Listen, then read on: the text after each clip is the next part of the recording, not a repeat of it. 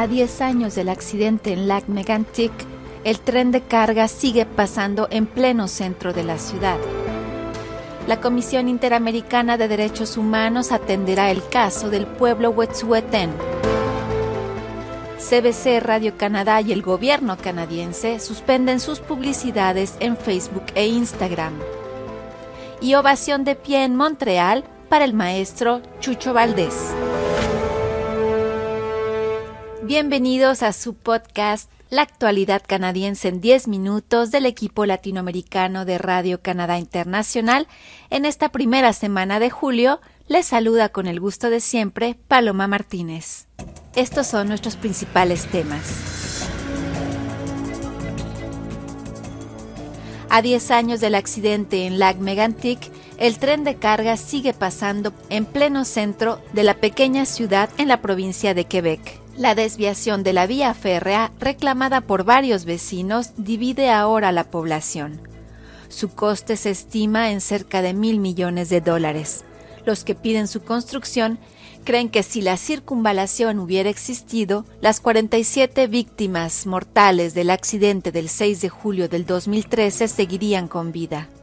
Recordemos que en la noche del 5 al 6 de julio del 2013 un tren sin conductor transportando petróleo crudo se descarriló y explotó en pleno centro de la pequeña ciudad. Lac Megantic se encuentra a 250 kilómetros al este de la ciudad de Montreal. El tren, que transportaba 72 vagones cisterna de crudo, había quedado estacionado en la vía principal de otra comunidad, Nantes, a 12 kilómetros al noroeste de Lac Megantic. La Agencia Federal de Seguridad en el Transporte de Canadá concluyó posteriormente que el maquinista del tren Tom Harding había puesto muy pocos frenos de mano antes de irse a pasar la noche a un hotel. Cuatro minutos antes de la una de la madrugada del 6 de julio, el tren comenzó a rodar cuesta abajo hacia Lac Megantic, aumentando la velocidad cuando tomó una curva y se salió de la vía férrea. El primer ministro de Canadá invitó a todos los canadienses a recordar a quienes perdieron trágicamente la vida hace 10 años. En una entrevista con Radio Canadá, Justin Trudeau recordó que cuando el accidente sucedió, él comenzaba su mandato como jefe del Partido Liberal y que prometió que si llegaba a ser primer ministro haría mucho para mejorar las condiciones de seguridad para los trenes de carga cerca de las regiones pobladas por las que pasan. Prometió también que una desviación para la vía férrea sería construida. Uh, une promesse que j'ai faite à ce moment-là que oui, on allait uh, empêcher les trains de continuer à passer uh, es una promesa que hice entonces, que impediríamos que los trenes siguieran pasando por el centro de la ciudad. Han pasado 10 años y siguen pasando. Somos conscientes de que está tardando mucho, pero es un arduo proceso. Esperamos poder empezar las obras de la desviación este otoño para acabar de una vez con este problema, pero al mismo tiempo hemos hecho mucho en materia de seguridad ferroviaria y hemos aumentado la seguridad en todo el país, no solamente en Lac Megantic. Eran las palabras de Justin Trudeau, primer ministro de Canadá. En otros temas, la Comisión Interamericana de Derechos Humanos atenderá el caso del pueblo Wet'suwet'en. En 2019, la primera nación de la provincia de Columbia Británica se opuso a la construcción del gasoducto Coastal GasLink en su territorio ancestral. El pueblo indígena Wet'suwet'en había establecido puestos de control y bloqueado las vías férreas de Canadá, paralizando el transporte de mercancías en todo el país.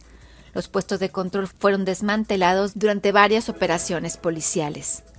El 10 de julio próximo, durante una audiencia virtual, la Comisión Interamericana de Derechos Humanos examinará el trato dispensado por Canadá y por la provincia de Columbia Británica a la primera nación Wet'suwet'en durante los actos de oposición a la construcción del gasoducto que atraviesa sus tierras tradicionales.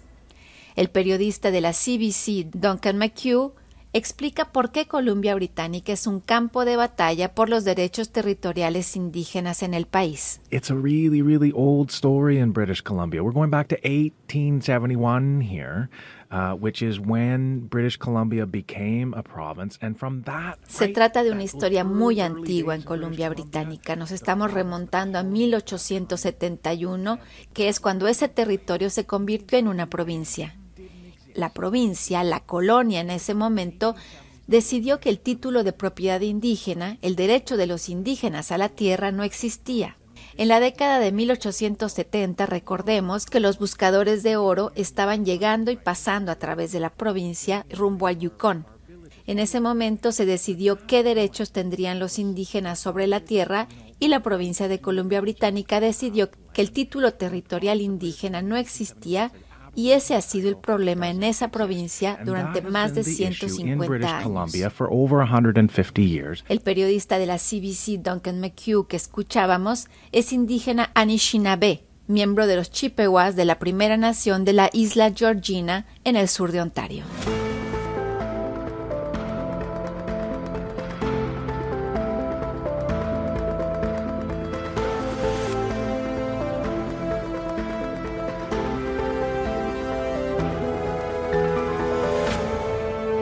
Esta semana, CBC, Radio Canadá y el gobierno canadiense suspendieron sus publicidades en Facebook e Instagram. Se trata de una respuesta a la decisión de la empresa matriz de esas plataformas, Meta, de bloquear la distribución de contenidos periodísticos en desafío a la Ley de Noticias en Línea C-18 adoptada por el Parlamento canadiense.